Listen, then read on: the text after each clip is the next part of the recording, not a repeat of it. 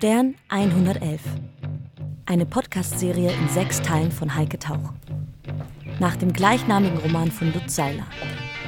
Teil 6. Dodo. Und wenn du sprichst, Marik, könnte ich für dich schweigen. Ein wenig für die Leere, die so allein wie du es nennst, den Vorteil des Hofes verbirgt. Das Stimmrecht hat die Träume verfügt. Die Gier, die Frische der Geburten, ein Rosenholz leichten Todes. Das waren glückliche Jahre im Fieber der Verwandtschaft, das hast du schön gesagt. Der Wind schob die Alleen zurück ins Zählwerk ihrer Träume. Die Schiffe betraten leise die Stadt, denn sie sollten jetzt besser bei ihnen leben und sie sollten auch besser schlafen. Im Stillen verankert vor den Balkonen das vertriebene Leuchten unter dem Segel ihrer gefügigen Herzen. Die Wunschgewalt wächst und ihr Schweigen und das Schweigen der anderen, die Spur führt den Schritt, sie sagt, eines Tages gehen wir. Es ist alles vorbereitet. Und dann habe ich es. Ich hab's. Reiz und Zier. Das ist es.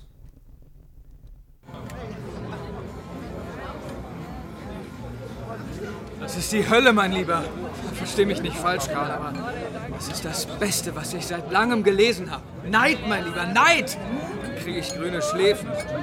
Auf Reiz und Zier. Da hast du es, Karl, genauso. Auf dich, alter Maurer. Prost! Prost. Prost. Karl hatte bereits sein Glas geleert, als er Effi entdeckte. Sie stand an einem der hinteren Tische. Sie winkte. Eigentlich war es kein Winken, sie hob nur den Arm, erhob sich jedoch, um zu ihrem Tisch rüberzukommen, begrüßte ihn unmerklich. So, jetzt darf ich mal bekannt machen. Effi, Thomas, auch genannt der Highlander. Ja, das ist ein Dichter vom Thron der deutschen Bücherei. Freund von Henry und Ariel. Und ist hier zu Besuch bei uns in der Hauptstadt. Ihr schönstes Lächeln, Dann haben wir uns sicher schon gesehen, wie Thomas. er sie anstarrt. Früher war ich öfter in der DB. Sie hypnotisiert ihn. So, jetzt wird gefeiert. Niemand reagierte. Auch Effi nicht, es war einfach zu laut in der Krähe. Karl kannte die Frau am Tresen. Er war ihr ein paar Mal begegnet bei den nächtlichen Kellnertreffen im Sophienclub. Sie überließ ihm ihr Tablett für die neuen Getränke. Automatisch nahm Karls Körper Kellnerhaltung an und steuerte mit dem Tablett ihren Tisch an. Gekonnt ist gekonnt. Unser Kellner. Auf Reiz und Zier. Reiz und Zier? Ist das ein Geheimnis?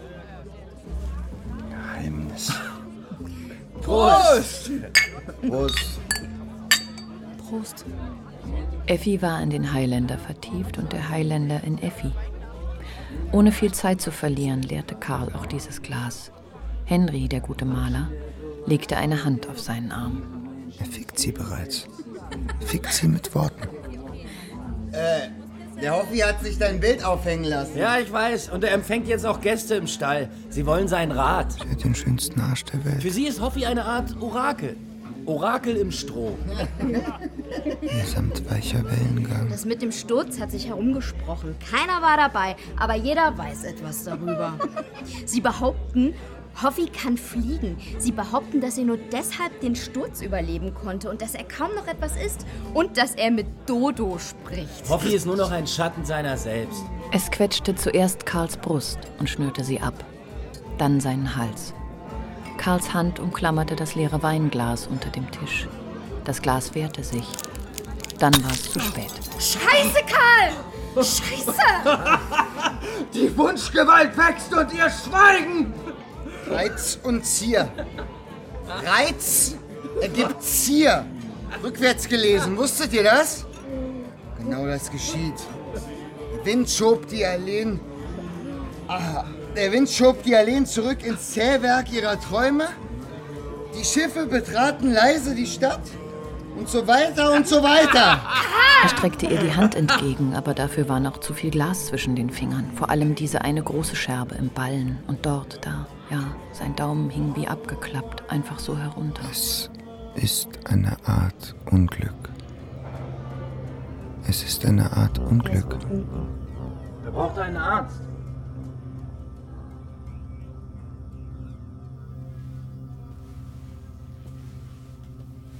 Na, Karl? Hey, Karl. Wie geht's dir?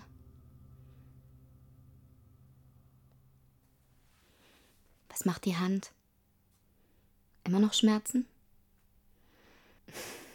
Aufwachen, Schlafmütze. Magst du vielleicht eine Schrippe mit ein bisschen Aufschnitt? Kann ich dir rüberbringen? Seine Vorhänge waren geschlossen, die Tür nur angelehnt. Ab und zu sah Ariel nach ihm. Effis Schritte auf der Treppe. Karl stellte es sich so vor. Irgendwann musste sie kommen. Er war kein zu Ende Denker, was Effi betraf. Alles erschien überspült und verwischt von der Strömung seiner Begierde. Schneller, härter, dann wieder langsam, mit der Zunge. Oder kurz vor dem Gehen, weil er es so wollte. Freddy im Kinderzimmer ruft nach Mama, aber sie machte es ihm, rasch, leicht, genervt. Es ist ihr zu viel, er will es zu oft. Eigentlich immer. Mein Beruf? Maurer. Maurer. Maurer, habe ich dem Arzt geantwortet. Tiefer geht's nicht. Karl rollte sich ein wenig auf seinem Matratzenfloß zusammen und begann sich treiben zu lassen. This is the weeping song. Das Ufer, die Hügel, sie zogen vorüber. Der Blick Richtung Norden. Am Horizont tauchte sein Heimatdorf auf, mit den großen Scheunen am Ortsrand. Vom Dorf her kamen die Eltern.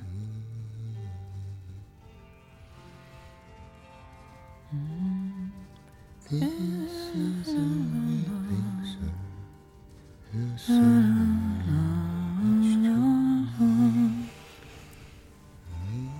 den großen Scheunen.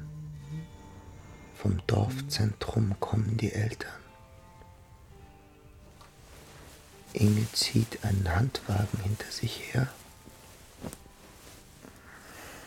Ich sitze darin. Ich, das Kind, habe ein Kissen im Rücken und das Stern 111 auf den Knien. Auf der Rückseite des dunkelbraunen Holzgehäuses die Klappe, die ab und zu geöffnet werden muss, um die Batterien zu wechseln. Eine heilige Handlung, Eine heilige Handlung. Von Vater gewissenhaft von Vater ausgeführt. gewissenhaft ausgeführt. Zwischen ein paar Birken an der Autobahnbrücke schlagen wir unser Lager auf. Die Thermosflasche, der Picknickkorb, das Stern 111. Das Stern. Das Stern 111. Es war schon dunkel, als Karl erwachte. Aus der Küche holte er die AK-47. Er nahm die Waffe mit ins Bett und zerlegte sie langsam. Der kleine Kolben aus der Waffe lag angenehm kühl in der kaputten Hand. Im Fieber der Verwandtschaft. Der Kolben ist besser als der Schraubenzieher. Hast du schön gesagt. Der Wind. Effi! Effi! Die Tür stand offen und Ja, was machst du da? ich. Äh, äh, es gibt den Mittwoch. Den Wettkampf, Mittwoch meine ich. Äh, Bei dem ich. Was machst du mit einer Waffe in der Hand? Also. äh, Das ist die Kashi, meine Trainingswaffe. Der Kolben, der ist auch neu für mich. Eine Entdeckung. Ganz neu. Bislang schlug ich den Schraubenzieher. Material, Schwere, verborgener Rhythmus. Eine Sprachform. Er sah es in Effis Augen. Dinge. Alles klang verrückter, als es war. ich, Ja, besorgniserregend. Ich Ihre Züge wurden weich, verständnisvoll. Und Karl verließ alle Kraft. Ich bin nicht verrückt. Effi, das weißt du, oder? Na gut. Ähm, magst du ein Glas Wein? Soll ich sie nicht lieber öffnen? Ähm, ja.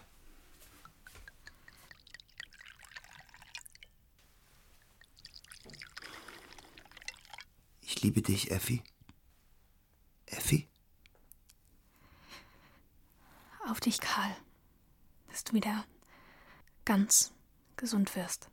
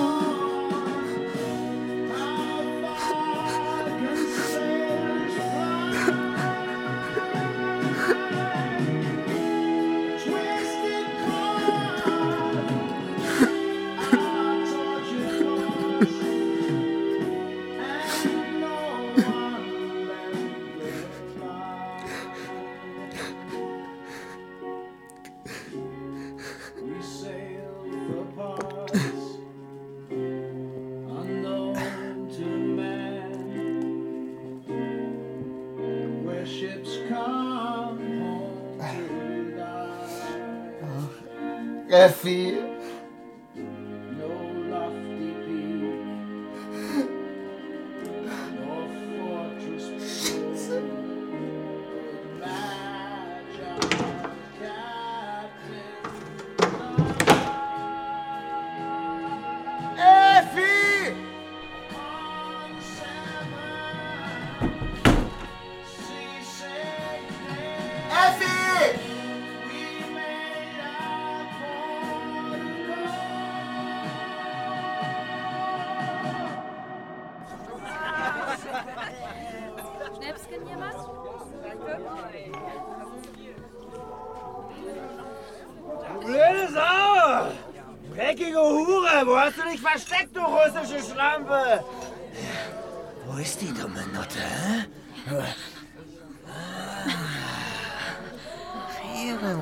Väterchen, hä? Ihr dummen Russen.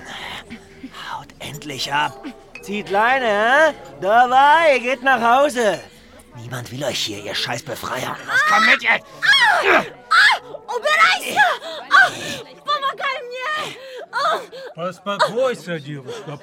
Wassili gab ein Zeichen. Die jungen Russen sprangen auf, schlugen den Luden, traten auf ihn ein.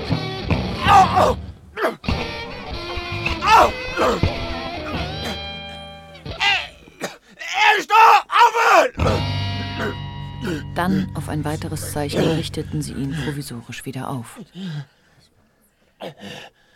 Entschuldige, Karl. Eigentlich hatten wir uns auf deinen Auftritt gefreut. Nach all den Wochen deiner Abwesenheit. Vassili schob ein Glas Ziegenmilch mit Wodka in Karls Richtung das stumm weitergereicht wurde bis zu dem Ende der Tafel, an dem Karl vor Minuten, die jetzt Jahre waren, Aufstellung genommen hatte. Sehr vorsichtig nahm er die Übungswaffe vom Tisch, legte sie auf seine Oberschenkel, nahm das Glas und trank es aus, in einem einzigen Zug. Сергей, принеси ботинки. Быстро. А?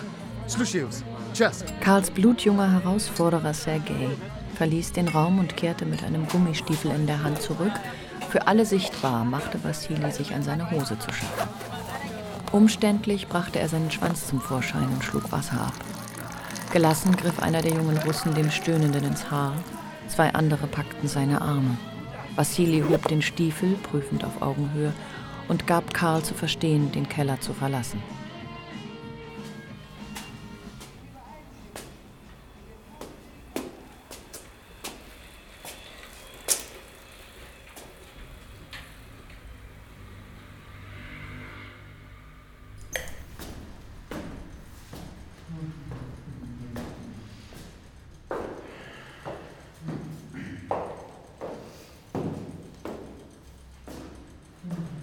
Effis Tür stand offen, Ricos Tür war verschlossen und von dort kamen Stimmen. Effis Stimme und Ricos. Karl betrat Effis Flur, der vertraute Geruch. Irgendwo dort hinten schlief Freddy. Lag da einfach so, ahnungslos und ungeschützt. Karl hatte kein Recht, zu Freddy zu gehen. Plötzlich kam er sich schäbig vor, wie ein Eindringling.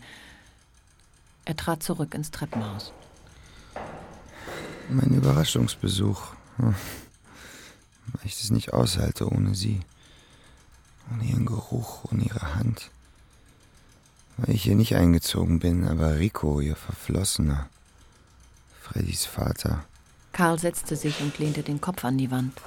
Die Wand war eiskalt. Das Haus würde ein Eisblock bleiben, mindestens bis Anfang Juni. Weil ich ihr vom neuen Verlag erzählen will. Den mir Vassili Oberbaum Verlag. Weil sie sich freuen soll für mich. Rico, der Arsch. Du Gitarrenkasper. Ich bin selber schuld. Karl suchte nach einer brauchbaren Wut, aber für Wut war es zu einsam und zu spät hier draußen auf der Treppe. Er streckte sich ein wenig aus auf dem Treppenabsatz. Er probierte, seine Tasche unter den Kopf zu schieben, aber da war nichts Weiches, nur die Kaschi, die er wie gewöhnlich eingepackt hatte, mit eingeklapptem Kolben.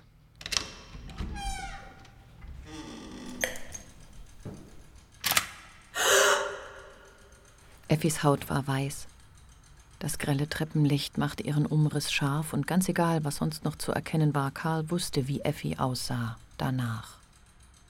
Erst jetzt wurde Karl die Waffe bewusst. Er hatte sie in den Anschlag gerissen. Ein Reflex. Das ist. Das war nur zum Üben. Effi. Du weißt. Liebst du sie noch, Rico? Ha? Kennst du meine Gedichte, Rico? Rico!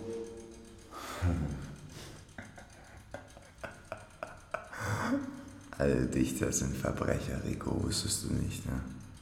Ohne Gewissen und Moral. Das ist gewissermaßen die Voraussetzung für gute Poesie. Die Kunst muss frei sein, Rico.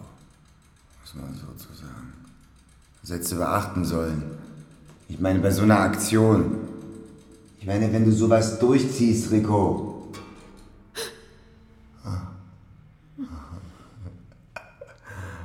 Das war nur die Zeitschaltung. Du bist noch nicht tot. Der Freddy ruft. Hörst du? Hörst du, Effi, dein Sohn ruft dich.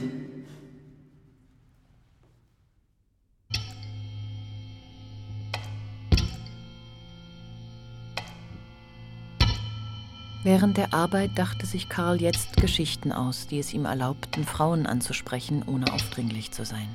Er sammelte Namen.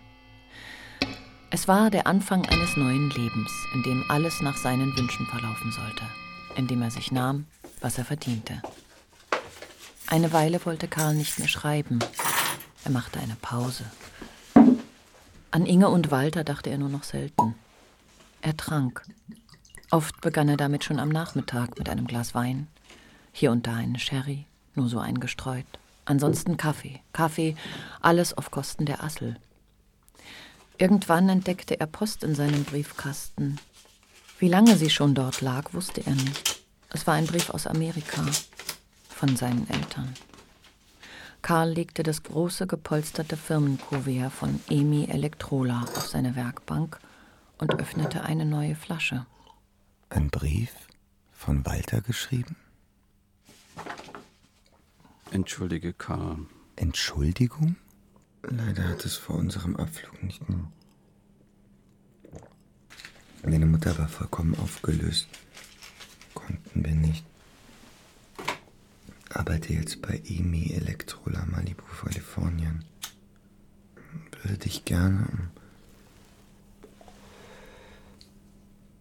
Danken dir, dass du mein Akkordeon und wir sind jetzt an dem Ort, an dem wir schon vor vielen Jahren hätten sein sollen.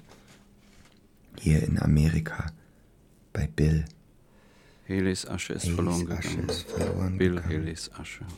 Bill Haleys Asche. Entschuldige, Karl, das alles muss dir ähm, seltsam vorkommen. Äh, ja. Kann man so sagen. Ich habe meine ganze Kindheit über Akkordeon gespielt. Das haben mir die nie erzählt. Nach Kriegsende begann mein Unterricht 1946.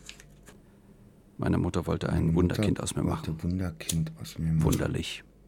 Keine Lust. Wunderlich. Dann bekam ich Gefühl für Rhythmus.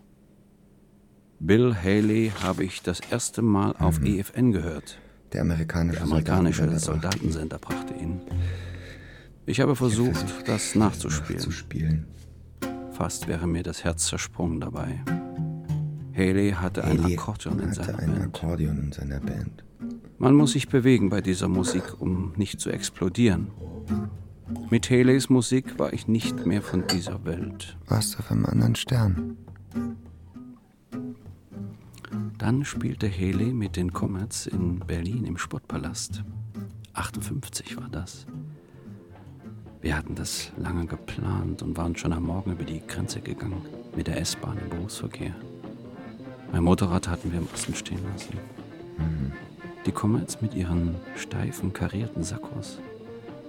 Sie wirkten gar nicht so verrückt, wie wir es uns vorgestellt hatten, aber die Musik sprengte alles. Nach ein paar Liedern sprangen die Nach ein ersten paar auf die Liedern Bühne und sprangen tanzten die oben ersten auf weiter die und wir Bühne und dabei. tanzten oben weiter. Und wir waren dabei. Tanzten wir Irgendwann tanzten wir direkt vor wir Ah, das war das Verrückteste, was wir jemals gemacht haben. Glaub ich nicht. Bills blindes Auge zuckte. Er sah nicht begeistert aus. Sie hatten kaum noch Platz für sich selbst. Dann wurde es hektisch. Die Typen mit den Trommelstöcken im Publikum begannen auf die Instrumente einzuschlagen. Ein Schlagstock erwischte Inge an der Schläfe. Am Ende rannten wir nur noch. Unten im Saal war Polizei marschiert, Westberliner Polizei mit Pferden. Wir flüchteten in die Garderobe. Flüchteten in die Garderobe. Und Und dann sah ich Bill. Er brüllte uns an. Wollte wissen, warum diese Nazis seine Bühne zertrümmerten und alle wie Elvis aussehen. Inge weinte und zitterte und es schoss aus ihr heraus, dass wir Rock'n'Roll lieben, dass Rock'n'Roll unser Leben ist, dass wir ihn und seine Comets lieben und dass ich Akkordeon spiele. Okay. Haley ist tot, Rock'n'Roll will never die und du spielst Akkordeon.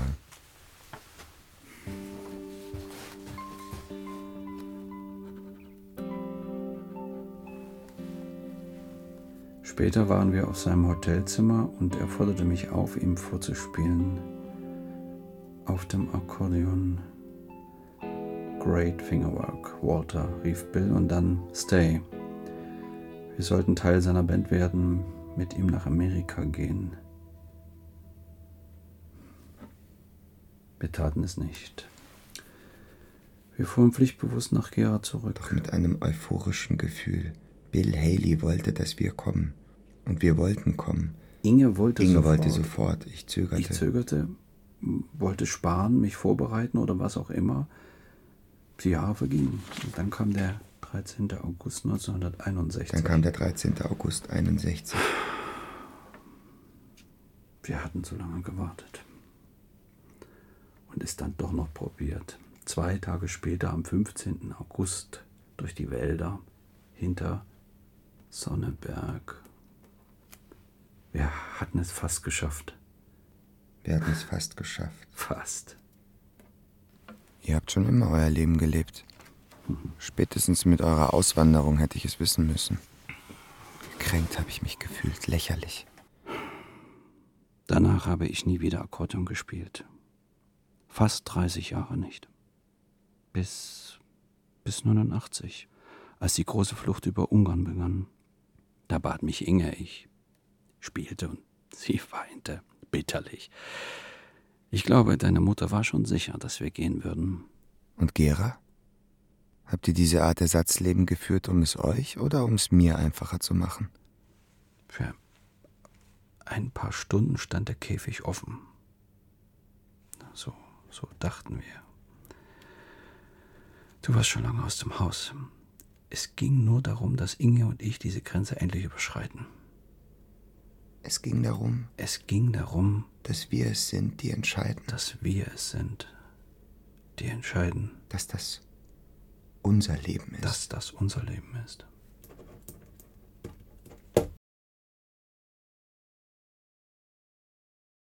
Im Sommer 94 machte ich meine letzten Dienste in der Assel. Zu dieser Zeit hatte ich bereits einen Mietvertrag unterzeichnet. Ich wollte nicht mehr illegal sein. Meine Grundmiete war auf 143 Mark 25 gestiegen. Dazu die sogenannten Betriebskosten, ein Begriff, von dem ich damals keinerlei Vorstellung besaß. In der Assel waren die Neuen am Ruder.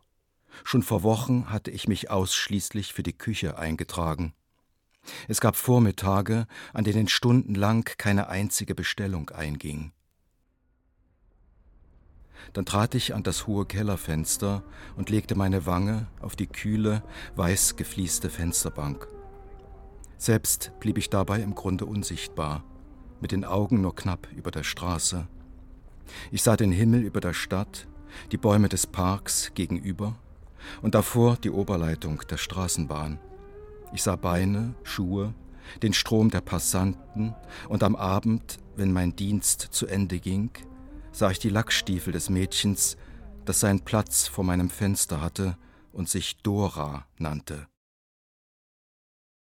Am 31. August 1994 kehrte Wassili noch einmal in die Assel zurück.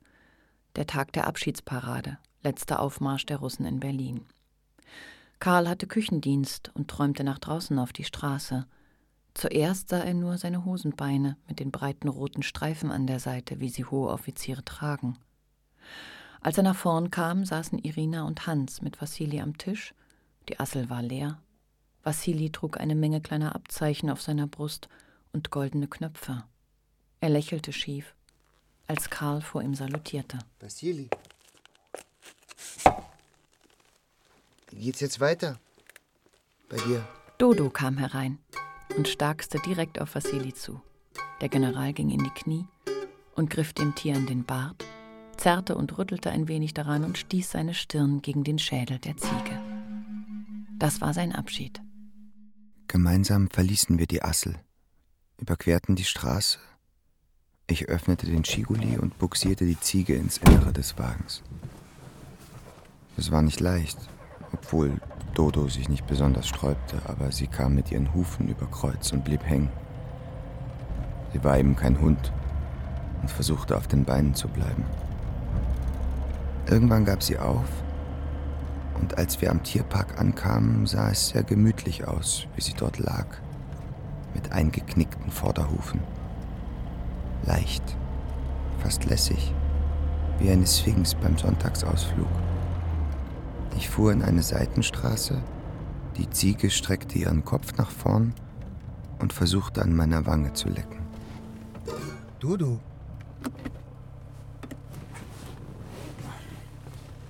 Also Dodo, die letzten Besucher verlassen den Park.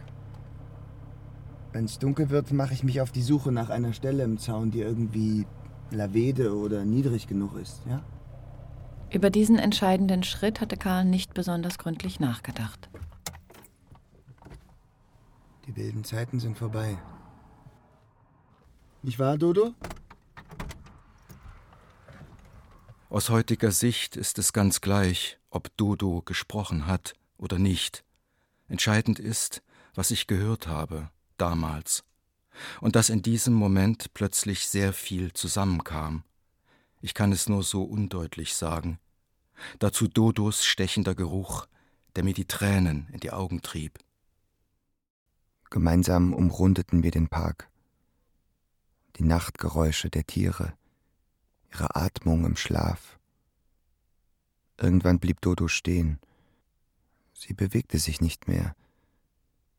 Ich verstand. Zuerst nahm ich ihr die Schweißerbrille ab. Dann löste ich den Strick vom Halsband und entfernte auch das Band. Dodo hatte schon zu steigen begonnen. Zuerst nur auf halbe Höhe, um es mir leichter zu machen, und als ich endlich fertig war, ging alles sehr schnell. Der Zaun war hoch, aber Dodo schaffte es, langsam und mit ruhigen Hufen drüben zu landen. Noch einmal riss sie den Kopf in den Nacken, dann verschwand sie im Dunkel. Stern 111. Eine Podcast-Serie in sechs Teilen von Heike Tauch. Nach dem gleichnamigen Roman von Lutz Seiler. Teil 6. Dodo. Mit Sandra Hüller als Erzählerin, André Kaczmarczyk als Karl, Tanja Schleif als Mutter Inge, Stefan Grossmann als Vater Walter. In weiteren Rollen Hoffi, Felix Göser, Effi, Maria Arnold, Ragnar, Svenja Liesau, Ariel, Caroline Walter, Irina, Marie Bonnet, Henry, Ole Lagerpusch, Hans, Boris Aljinovic, Kommandante Timo Weißschnur, Linienmann und Frank von Radio P, Max Hegewald, Milvermann und Lude, Matti Krause. Sowie Maximilian Diele, Peter Mordek, Henning Nören, Vedina Popov und Katrin Steinke.